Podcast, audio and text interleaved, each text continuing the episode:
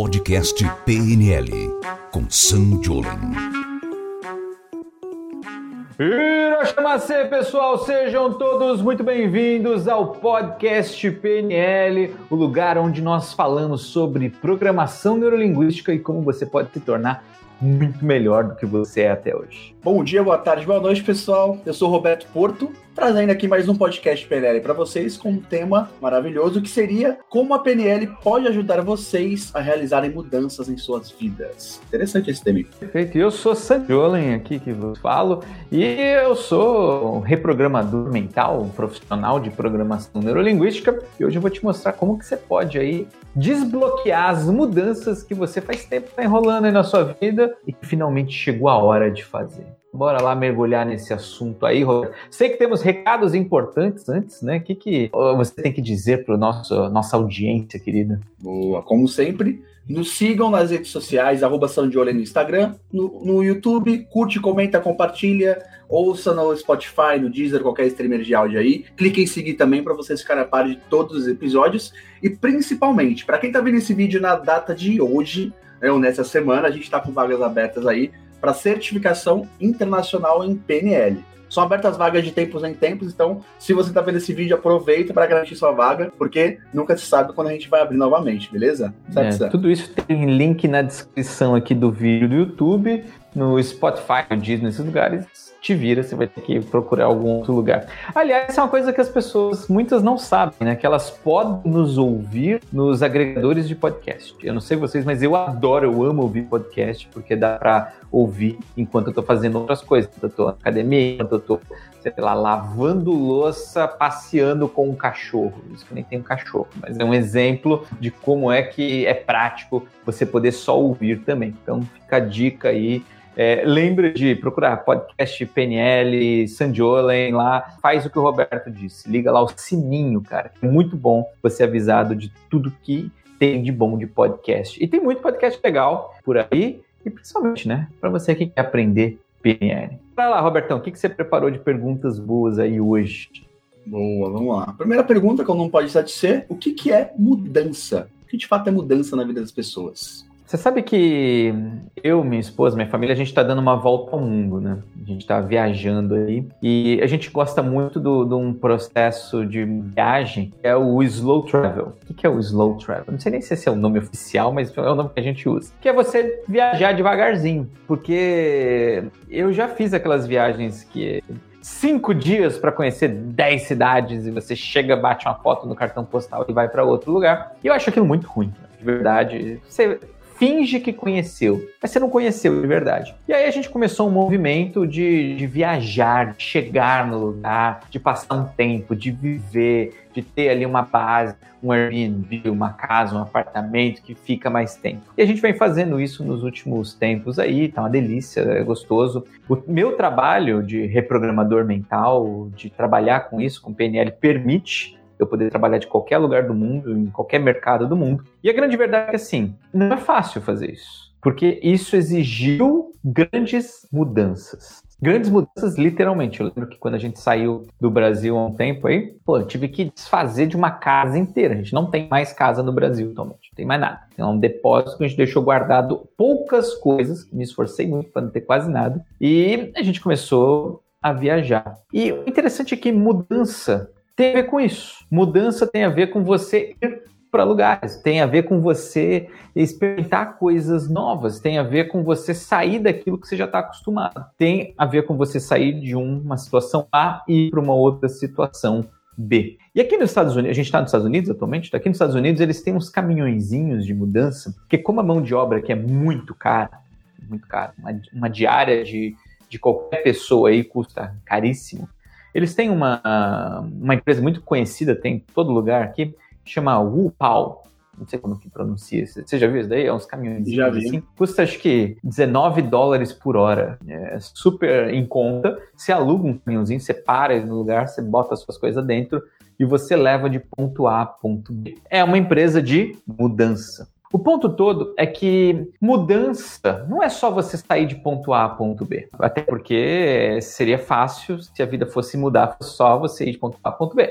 É mais do que isso, porque ninguém quer mudar para pior. A gente quer mudar para melhor, a gente quer ir para uma situação melhor, a gente quer poder ganhar mais, a gente quer poder ser mais saudável, a gente quer poder ter relacionamentos melhores, a gente quer poder ter hobbies melhores, a gente quer poder ter melhores tudo. E o ponto é, por que, que as pessoas muitas vezes têm dificuldade? Porque basicamente elas não entenderam às vezes o conceito de mudar. E o que, que é mudar aí quando a gente fala de reprogramação mental? O que, que é? Porque quando a gente fala de mudar de casa é fácil, é sair de uma casa e para outra, né? Mas o que, que seria mudar de, em termos de dentro da mente? Entende o seguinte: só tem basicamente dois jeitos de você poder mudar alguma coisa na sua vida, em termos de mentalidade, em termos de mente. Um, ou você muda como você se sente em relação a algo que aconteceu, e aí você muda como você se sente, ou você muda como você se comporta em relação a alguma coisa. O que é interessante é que não tem como você voltar no passado e mudar alguma coisa lá atrás. Pô, eu, se eu pudesse mudar, eu teria escolhido, sei lá, em vez de nascer em São Miguel Paulista, eu queria ter nascido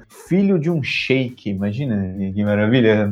Filho, cinco anos vai ganhar 10 Ferrari. Sei lá, uma porra dessa. Eu teria escolhido isso. Essa é a mudança que talvez eu gostaria de fazer, mas não tem como. Não tem como eu mudar a minha vida, o que eu vivi, o que eu passei, o que aconteceu, as coisas boas e coisas ruins, principalmente, não tem como mudar. Só que se eu aprendo a mudar minha mente, eu posso mudar como eu me sinto em relação a essas coisas que aconteceram. Eu posso mudar como eu me comporto em relação a essas coisas que aconteceram. Então não é porque eu nasci pobre que eu tenho que ser pobre o resto da vida. Não é porque eu passei por um trauma que eu tenho que viver traumatizado o resto da vida. Não é porque eu tive uma experiência ruim que eu tenho que ficar baseado naquilo o tempo inteiro. Não é porque aconteceu ali uma situação que me enganaram que eu tenho que passar o resto da vida com medo. E essa é uma grande sacada que às vezes as pessoas elas acham que não é possível. Elas acham que mudar é cortar o cabelo, trocar de roupa, comprar uma coisa cara, ah, agora eu sou bem sucedido, sou, sou feliz. Não é isso. A mudança verdadeira está aqui dentro.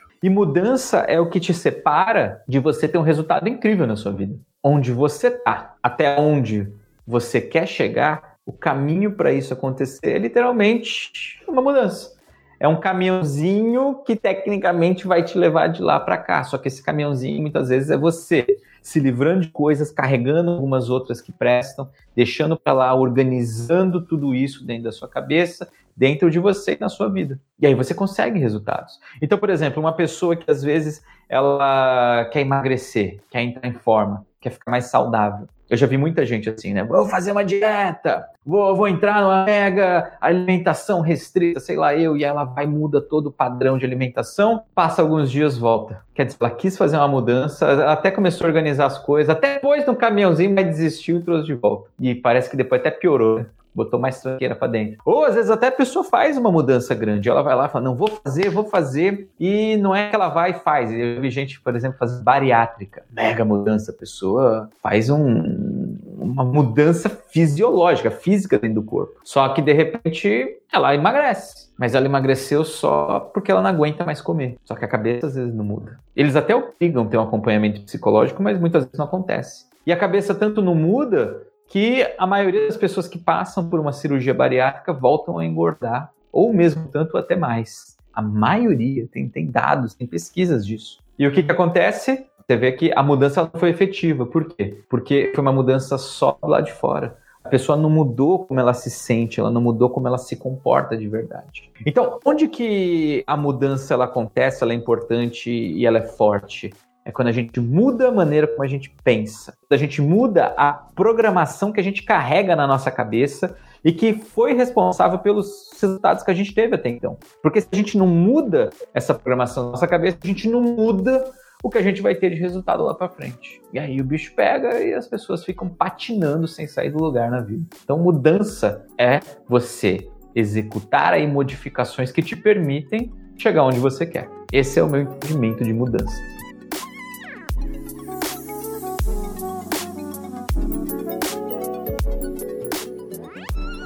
Isso, é, acho que entender o que é mudança não é nem tão difícil quanto de fato ter atitude de mudar, né? Por que, que para a maioria das pessoas acaba sendo difícil colocar em prática ou executar algo que de fato vá mudar a vida dela, seja o hábito, seja a mentalidade, seja alguma ação em si, né? Qual que é a ideia principal de todas, assim, Roberto?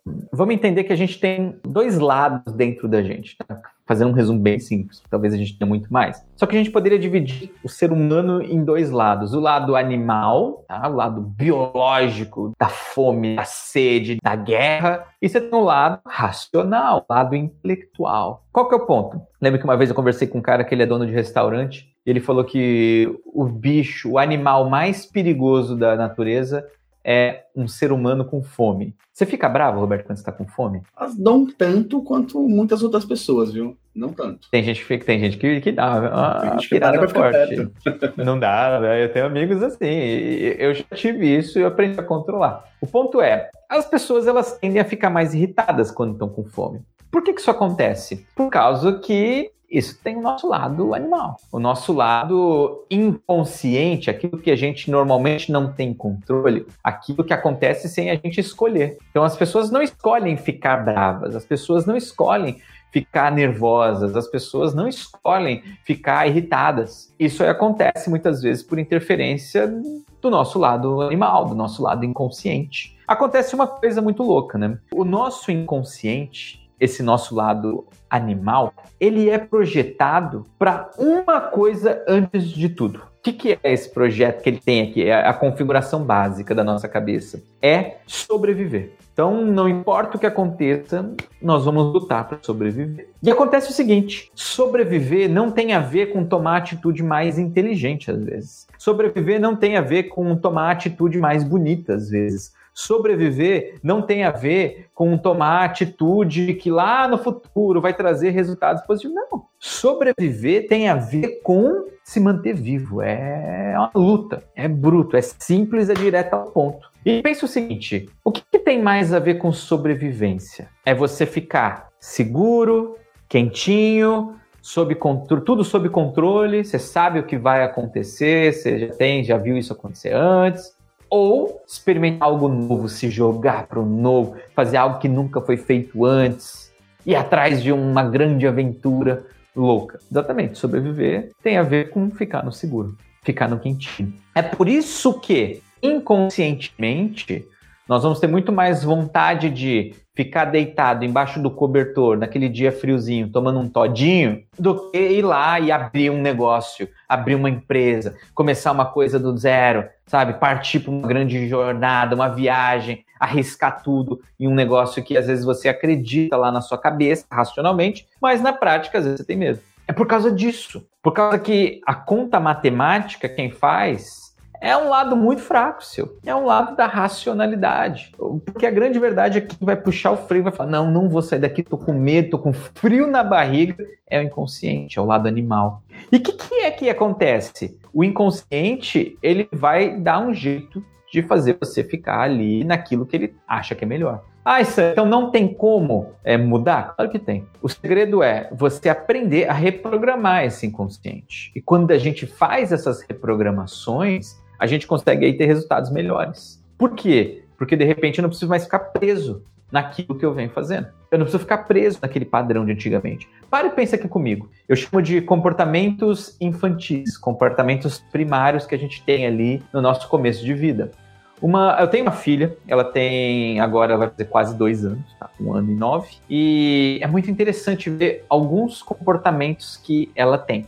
Então, por exemplo, quando ela quer alguma coisa ela não consegue, ela chora. Olha que interessante. Quando alguma coisa dá errado e vem o priminho, tira da mão dela ou alguma coisa do tipo, ela bate, ela briga, ela fica nervosa. Olha que interessante. Ela não aprendeu isso comigo, ela não aprendeu isso em casa, ela não aprendeu isso na televisão. Isso daí é quase uma coisa primária, uma coisa animal, é uma coisa assim, ah, ela briga, vai e, e, e acontece, sabe? Você fala não, ela, ela fica triste, chateada e chora. Isso é um comportamento natural. É um comportamento que vem aí de fábrica, vamos dizer assim, com a gente. Só que isso funciona muito bem na infância. Quando a gente vai crescendo, quando a gente ficar adulto, a gente é obrigado a deixar esses comportamentos de lado. Por quê?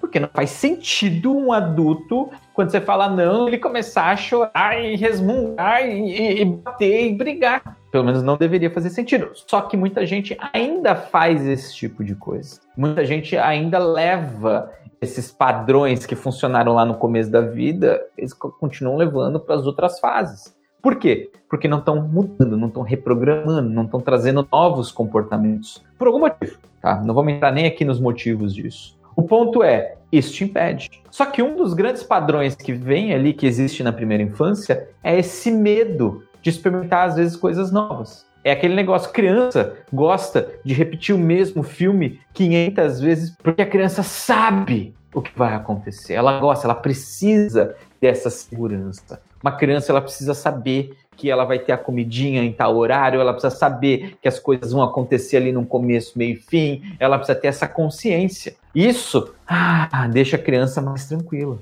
Então, isso na primeira infância ali é muito importante. Esse no começo de vida é muito importante. Só que ao longo da vida, a gente não pode ficar só com aquele mesmo padrão. E acontece que quando um adulto, a partir dos seus, sei lá quantos anos é adulto hoje em dia, né? Mas vamos pensar, alguém a partir dos seus 15 anos, a partir dos seus 20 anos de idade, que a gente já quer conquistar um, já quer fazer coisas, muitas vezes a gente se pega preso, com medo, frio na barriga, com receio, o que, que os outros vão pensar, o que, que vão falar. Só que esse tipo de comportamento, eu vou dizer para você que ele é tão infantil, ele é tão animal, ele é tão básico quanto ah, fazer birra, quanto choramingar, quanto ficar batendo em alguma coisa que gosta. A diferença é que nós fomos ali treinados pela sociedade que a gente não deve cair no chão e ficar fazendo manha se o chefe falou que não vai dar aumento, se o cliente falou que não vai comprar. Aí a gente aprendeu que a gente não cai no chão e, e, faz aquele showzinho que talvez você já viu acontecer em algum lugar, quando com uma criança, mas um adulto ele não vai fazer isso. Só que normalmente ninguém ensina que não se deve ficar ali com medo de experimentar tudo novo. Então o que, que acontece? Como ninguém treina, como ninguém fala, como ninguém ensina, as pessoas normalmente não sabem fazer. Tanto que é esse o, o meu trabalho. É esse o trabalho das pessoas que eu formo, dos reprogramadores mentais, que são profissionais que ajudam as pessoas que estão travadas por causa do medo, por causa dessa coisa aí do inconsciente tomar o controle, a reprogramar a maneira como funciona, a maneira como eles fazem. E desse jeito, o que, que acontece? Você aprende, você aprende estratégias na sua cabeça, você aprende estratégias de comportamento para lidar com isso. Por mais que a gente fique frustrado, por mais que a gente tenha medo, a gente não reagir mais do jeito que a gente já reagia lá na infância. Agora a gente não precisa mais ter medinho do escuro, a gente não precisa mais ter medinho de alguém dizer não, a gente não precisa mais ter medinho de arriscar. Isso daí é uma coisa que você pode deixar para trás, desde que você aprenda a controlar a sua mente. E isso é a mudança prática. É isso que faz a diferença.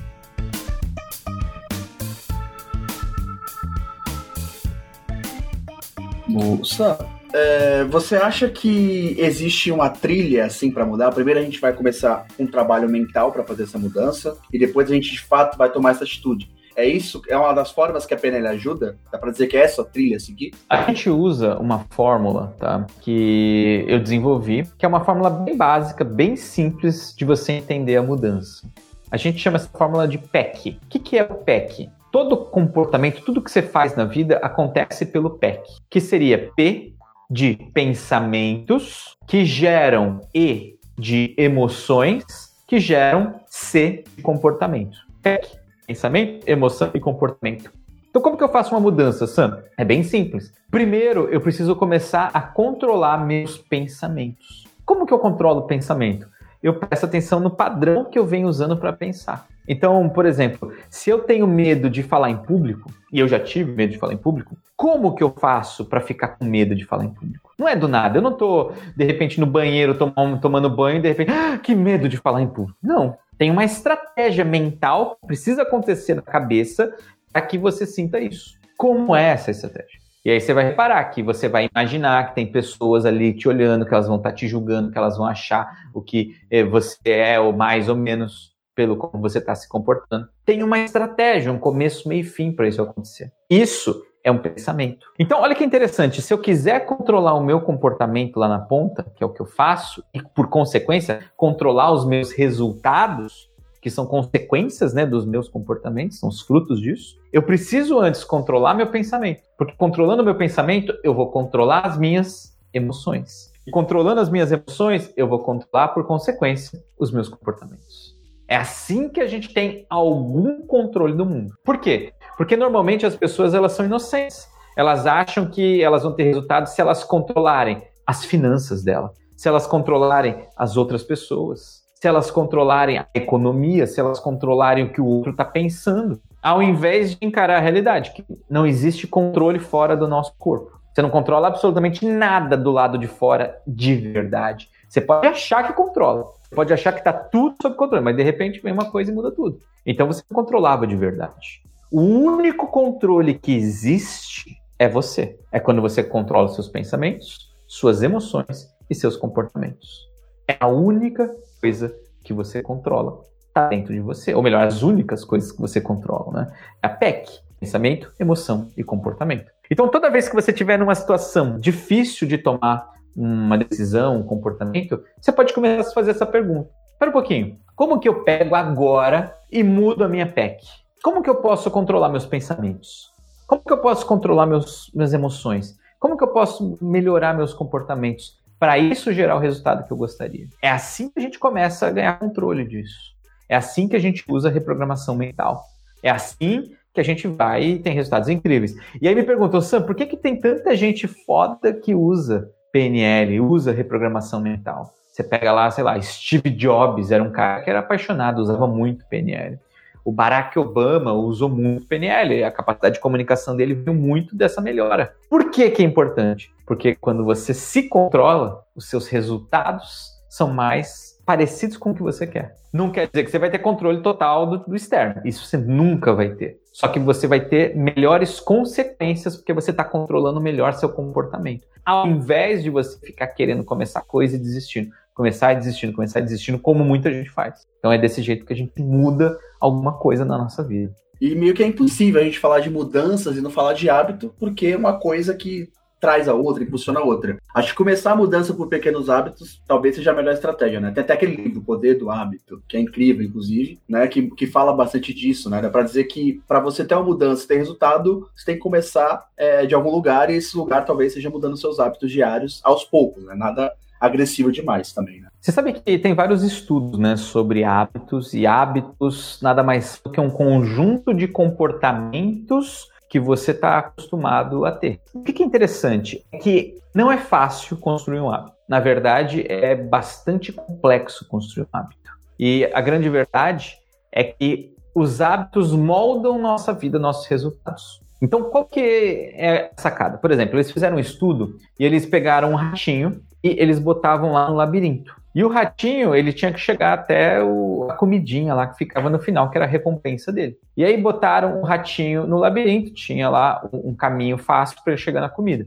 E ele fez aquele caminho uma vez, duas vezes, três vezes, quatro vezes, cinco vezes, algumas vezes. Chega um ponto que eles mudaram o labirinto, botaram a comida em outro lugar, e o ratinho ele continuava indo para o mesmo caminho o mesmo caminho que antes estava a comida. O mais interessante é que eles começaram a analisar o quanto que ele gastava de processamento mental, né, botar os circuitinhos, os, os, os coisinhas para medir ali, e descobriram que no começo ele pensava mais para fazer tomar as decisões. Ele é pelo cheiro e tal. Mas chegou um ponto que ele pensava muito pouco e ele só repetiu o mesmo padrão. Então qual que é a lógica disso, Sam? Nós temos aí, nós seres vivos, tá? No geral, vou incluir todo mundo, nós, ratinhos, golfinhos, baleias, gato, cachorro, todo mundo tem um cérebro e, e, funciona de alguma forma. Nós temos um padrão que é a gente precisa economizar energia para ficar vivo. Se a gente precisa economizar energia, significa que nós vamos muitas vezes acabar fazendo aquilo que nós temos mais o costume do que aquilo que a gente precisa ficar pensando demais. Nos Estados Unidos eles dizem que tem uma expressão que é no-brainer. Nossa, isso aqui é no-brainer. O que é no-brainer? No-brainer é você não precisa nem pensar,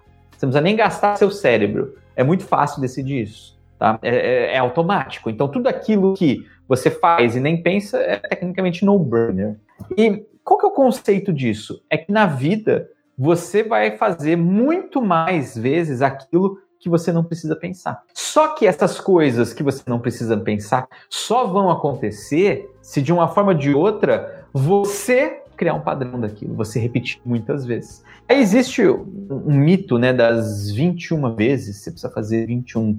É, eu fiz muitas vezes o desafio dos 21 dias, você precisa passar 21 dias fazendo. Esse mito surgiu por causa que um médico, ele estava calculando quanto tempo demorava para o corpo acostumar com alguma coisa estranha no corpo e ele chegou a um número de 21. Só que isso não é bem realidade. Tá? Esse número não é certeiro, não existe um número certo para quanto tempo demora para uma pessoa adquirir um hábito novo, até porque não dá para medir. Porque tem hábitos que são super simples, tem hábitos que são, meu Deus, muito complexos, muito complexos. E aí a gente leva muito mais tempo para adquirir esse hábito. Só que qual que é o ponto que eu digo para você assim? Você quer fazer uma mudança? Você quer treinar a mudar de propósito? Tem uma coisa que você precisa começar a treinar e criar o hábito de. Você precisa começar a treinar o seu corpo, a sua mente, o seu todo para o desconforto. O que, que significa isso, Sam? Mudar é desconfortável essa frase que eu gostaria talvez até que você grifasse, você escrevesse em algum lugar aí. Mudar é desconfortável. Por quê? Continuar no mesmo é confortável. Por que, que as pessoas falam muito da zona de conforto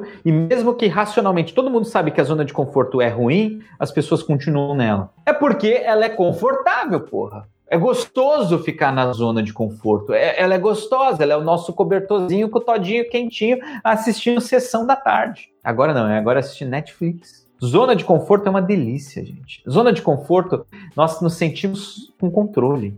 A gente sabe o que vai acontecer, a gente tem ali tranquilidade maior, entre aspas, do que está rolando, mesmo que seja uma porcaria.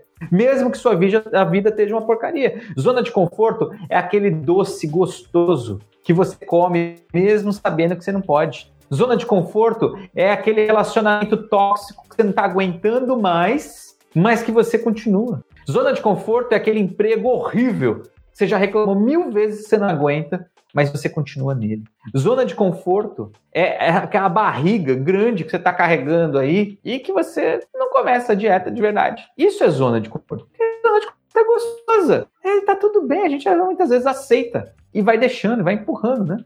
Vai deixando para depois. Só que a mudança, ela mora fora da zona de conforto. Ela mora onde? No desconforto. Fazer dieta é desconfortável. Começar um trabalho novo é desconfortável. Abrir uma empresa é desconfortável. Mudar de casa, coisa mais desconfortável que fazer uma mudança de casa. Acabei de fazer uma mudança agora de país, meu Deus do céu. É muito, muito desconfortável.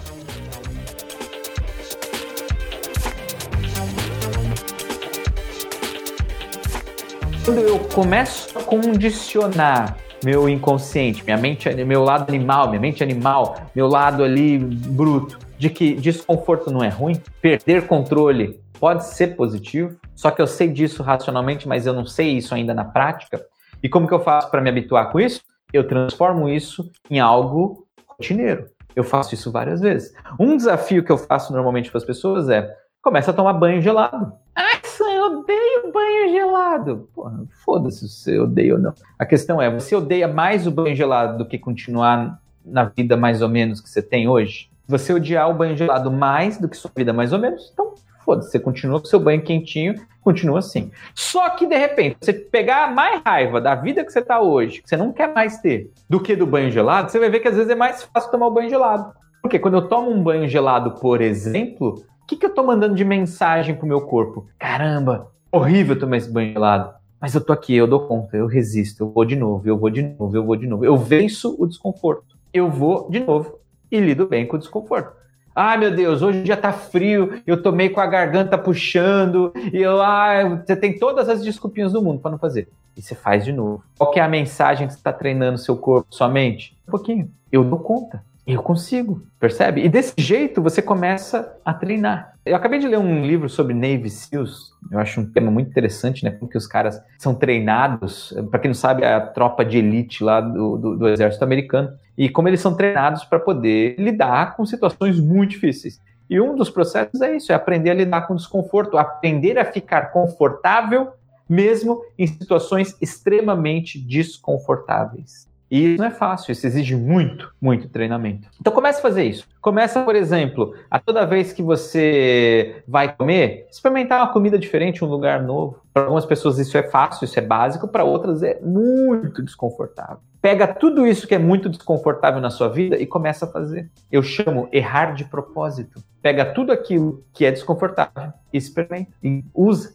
faz. Sabe aquele papo que você está fugindo muito tempo de ter com alguém? Com o chefe com a esposa, o marido, com o namorado, namorada, com um amigo, com a pessoa que você precisa botar as coisas em ordem você está fugindo, enrolando, provavelmente Isso é uma coisa que, enquanto você não fizer, você não vai ter sucesso na sua vida. Por quê? Sucesso, muitas vezes, ele pode até ser medido pelo número de conversas desconfortáveis que você costuma realizar. Por quê? Porque o sucesso, muitas vezes, ele está atrás de muitas camadas de desconforto. E o mais interessante é o que te trouxe até onde você está hoje, não é o que te vai te levar para onde você quer ir. Por quê? O que, que eu preciso para chegar até onde eu quero ir? Eu preciso de mais e mais camadas de desconforto. E é aí que entra a reprogramação mental, porque, pô, legal, meu corpo está aqui, ele vai aguentar de um jeito ou de outro, vou chegar ali em pedaço, mas estar tá lá. Só que muitas vezes a gente não faz tudo isso pela cabeça, pelo processo mental. Então, por exemplo, antes da pandemia vir, eu fui para Polônia fazer um curso de sobrevivência na neve. E o mais louco é que, pô, eu sou um cara do Brasil. Na vida inteira eu fui criado em São Paulo. E São Paulo é, sei lá, 25, 30 graus quase o ano inteiro. É uma temperatura maravilhosa. Nunca tive ar-condicionado em casa durante toda a minha vida, eh, minha vida jovem. Só depois de velho fui ter isso. Porque nem precisa. E de repente eu tava lá na Polônia, a menos 20 negativo, 20 graus Celsius negativos, baita neve, escalando uma montanha de bota e shorts. Isso, era o que eu tava usando. Sem camiseta, com a perna de fora. E ali, ó, tomando aquele vento de. Me... Você sabe que é um vento de menos 20 no peito, uma montanha da Polônia? Sim, meu amigo, é, eu fiz isso. Eu tô vivo até hoje. E qual que era o, o, treinamento ali? A gente foi aprender com o cara lá como que a gente controlava a temperatura do nosso corpo com a mente. Eu não sabia que isso era possível. Eu não sabia, nem imaginava que dava isso. Um dia, quando eu descobri que era, que tinha um cara que fazia isso, que é o Wim Hof, e eu fui, fui lá e passei 21 dias com ele. E eu aprendi. Nunca mais usei blusa na vida. Olha que foda. Se você vê algum dia nos meus stories com a manga comprida, saiba que é só por estilo. Nem tenho, joguei todas fora nessa última mudança. Nem tenho, eu não tenho, não tenho blusa, cara. Eu só ando em camiseta. E sobrevivi, fiquei seis horas escalando a montanha a menos 20, com vento, com neve e nada, nem, nem um, um nariz puxando depois, nada, zero. E eu era o cara que se andasse com o pé descalço na infância é, sem meia, já ficava gripado quando era criança, percebe? Então tem coisas que a gente consegue mudar. E como a gente faz isso? Sempre através da mente. Começa na mente e acontece pela mente. Lembra sempre disso. Boa, sim, acho que encerramos aí por hoje nosso podcast, né? Sempre com a mensagem final tão boa quanto o último podcast, né? Sempre evoluindo. É isso aí, cara. O, o, o gostoso é isso, que a gente pode conversar aqui e a gente recebe muita mensagem. Você quer mandar mensagem pra gente? Deixa um comentário no YouTube nesse vídeo aqui, a gente tem a gente lê tudo. E de verdade, obrigado a todo mundo que gosta de reprogramação mental, que gosta de PNL, que quer mudar em sua vida de vários aspectos, tá? Lembra de entra no meu Instagram @sandiolen. A gente vai deixar o link aqui na descrição do vídeo em algum lugar e, e vem participar porque sempre tem alguma coisa acontecendo, tem maratona, tem desafio, tem evento, tem podcast toda semana, tem muito conteúdo para você poder crescer e você ir para outro nível. Bom, então valeu, obrigado, Rô. Até semana que vem. Tamo junto aqui no Podcast PNL. Grande abraço. Valeu, Sam. Valeu, pessoal. Você ouviu o Podcast PNL com Sam Jolen.